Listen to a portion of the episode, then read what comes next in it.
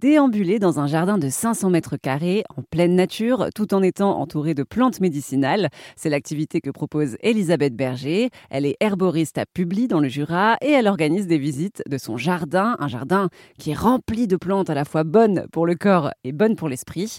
Et pour Airzone Radio, Elisabeth Berger détaille ces plantes qu'il est facile de faire pousser chez soi à la maison toutes les menthes, les mélisses, les camomilles, elles poussent très facilement. Ce qui est très facile aussi, c'est les, les mauves les, grandes mauves de Mauritanie. Donc, c'est des mauves, ça va nous faire des grandes fleurs qui sont violettes, qui vont faire euh, entre 5 et 10 cm de diamètre. Et là, on va récolter les mauves et on a un ou deux pieds euh, chez soi et, et c'est un, un, bonheur. Ça attire plein d'abeilles et même pour nous à récolter, c'est très beau. Ça peut agrémenter les salades ou alors on peut les faire sécher pour les prendre en tisane. Elles sèchent très facilement. On peut cultiver du coquelicot aussi. C'est une très bonne plante qui est à la fois mellifère les pétales, ils peuvent être utilisés dans les tisanes. Et la camomille, par exemple, que, oui, on retrouve euh, d'habitude dans les tisanes. Comment on fait pour se faire une tisane avec de la camomille fraîche? Les fleurs de camomille sont très petites, hein, donc on récolte vraiment la, sommité du coup des fleurs. On n'en met pas trop. La camomille, c'est une plante qui est un peu forte. Et si on en met trop dans une tisane, elle va être un peu amère. Euh, essayez avec trois, quatre fleurs et après voir au, au niveau du goût si on aime ou pas. Dans votre jardin, vous organisez des balades botaniques?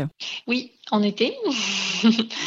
en été, je fais visiter mon jardin et du coup, j'explique, euh, j'explique aux gens euh, comment je cultive les plantes. Je réponds à leurs questions sur les plantes qu'ils ont, qu'ils ont dans leur jardin. Et puis, je vais faire aussi euh, des balades botaniques donc autour de, autour de Publi. Là, je vais, pareil, je vais parler des plantes, savoir apprendre à les reconnaître à les identifier, à pas se tromper avec d'autres plantes. Est-ce qu'il y a des plantes euh, qu'il faut absolument pas euh, cueillir, qui seraient peut-être dangereuses, mais que mais qui sont aussi trompeuses parce qu'elles ont peut-être l'apparence de plantes comestibles? Oui, alors bah il y, y, a par exemple, on a la ciguë. Ici, on a pas mal de la ciguë et elle ressemble beaucoup à la à la carotte la fleur de carotte ou elle peut ressembler à la berce, qui est une plante comestible. Quand on n'est pas sûr, on s'abstient d'essayer de, cueillir euh, des plantes qui lui ressemblent, comme de la carotte sauvage ou quoi. Les plantes médicinales d'Elisabeth Berger vous intéressent Alors rendez-vous sur notre site erzen.fr.